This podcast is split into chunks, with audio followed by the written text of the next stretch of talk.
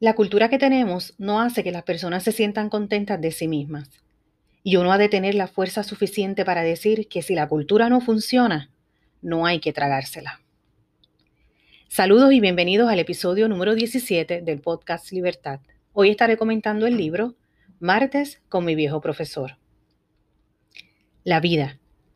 La vida es una oportunidad, aprovechala. La vida es belleza, admírala. La vida es una bendición, disfrútala. La vida es un sueño, hazlo realidad.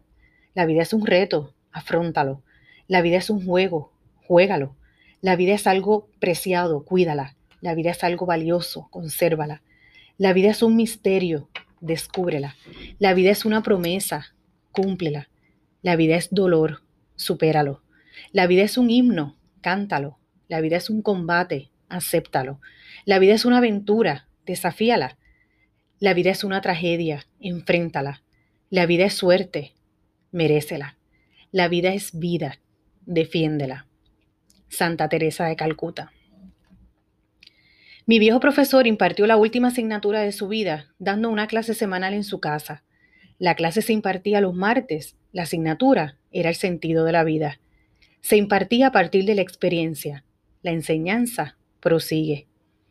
Con estas palabras termina Álbum su libro Martes con mi viejo profesor, un testimonio sobre la vida, la amistad y el amor. Nos cuenta las experiencias que vivió con su profesor desde la universidad hasta el día que murió. La intención no era escribir un libro notorio, sino pagar las facturas médicas de su profesor. Un editor creyó en él y en su proyecto de vida, en su última tesina. El libro se ha publicado en decenas de países y se ha traducido a muchos idiomas hasta ha sido adaptado a una película de televisión y a una obra de teatro.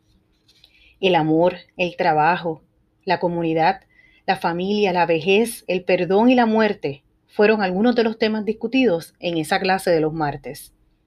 Lecciones como, y si quieres que los demás lleguen a confiar en ti, también tú debes sentir que puedes confiar en ellos, aunque estés a oscura, aunque te estés cayendo. Tienes que encontrar lo que hay de bueno, de verdadero y de hermoso en tu vida, tal como es ahora. Si miras atrás, te vuelves competitivo. Dedícate a amar a los demás, dedícate a la comunidad que te rodea y dedícate a crear algo que te aporte un norte y un sentido. Haz las cosas que te salen del corazón. Invierte en la familia humana. Invierte en las personas. Construye una pequeña comunidad con los que amas y con los que te aman. Mientras podamos amarnos los unos a los otros y recordar el sentimiento de amor que hemos tenido, podemos morirnos sin mancharnos de todo, del todo nunca. Y la más grande lección de todas, en esta vida no existe el demasiado tarde. Mitch nos lanza unas preguntas. ¿Has tenido realmente alguna vez un maestro? ¿Un maestro que te viera como algo en bruto, pero precioso? Y yo les pregunto a los maestros, ¿Has tenido realmente alguna vez un estudiante que regresa y te agradece por lo que lo preparaste para la vida? Hoy le dedico este podcast a un gran maestro, un maestro que tocó la vida de muchos estudiantes que regresaban a él para revivir experiencias que pasaron juntos y sobre todo para agradecerle todo lo que él les dio.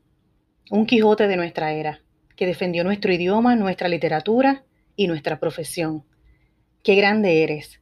Gracias por tanto, Quijote. Gracias, Andrés Santiago. Los invito a leer Martes con mi viejo profesor y prepararse para aprender lecciones de vida.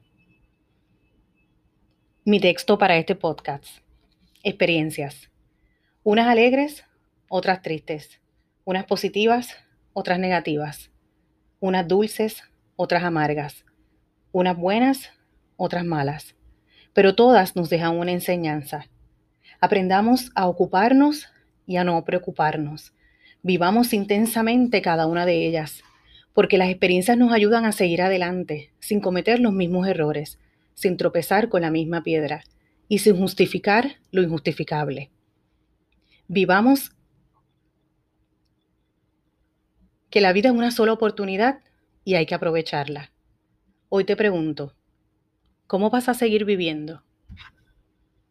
Espero que les haya gustado. Me pueden contactar en mi página de Facebook Libertad TVG, en mi blog libertad.org, a través del correo electrónico libertadtvg.gmail.com o en Instagram libertadtvg70.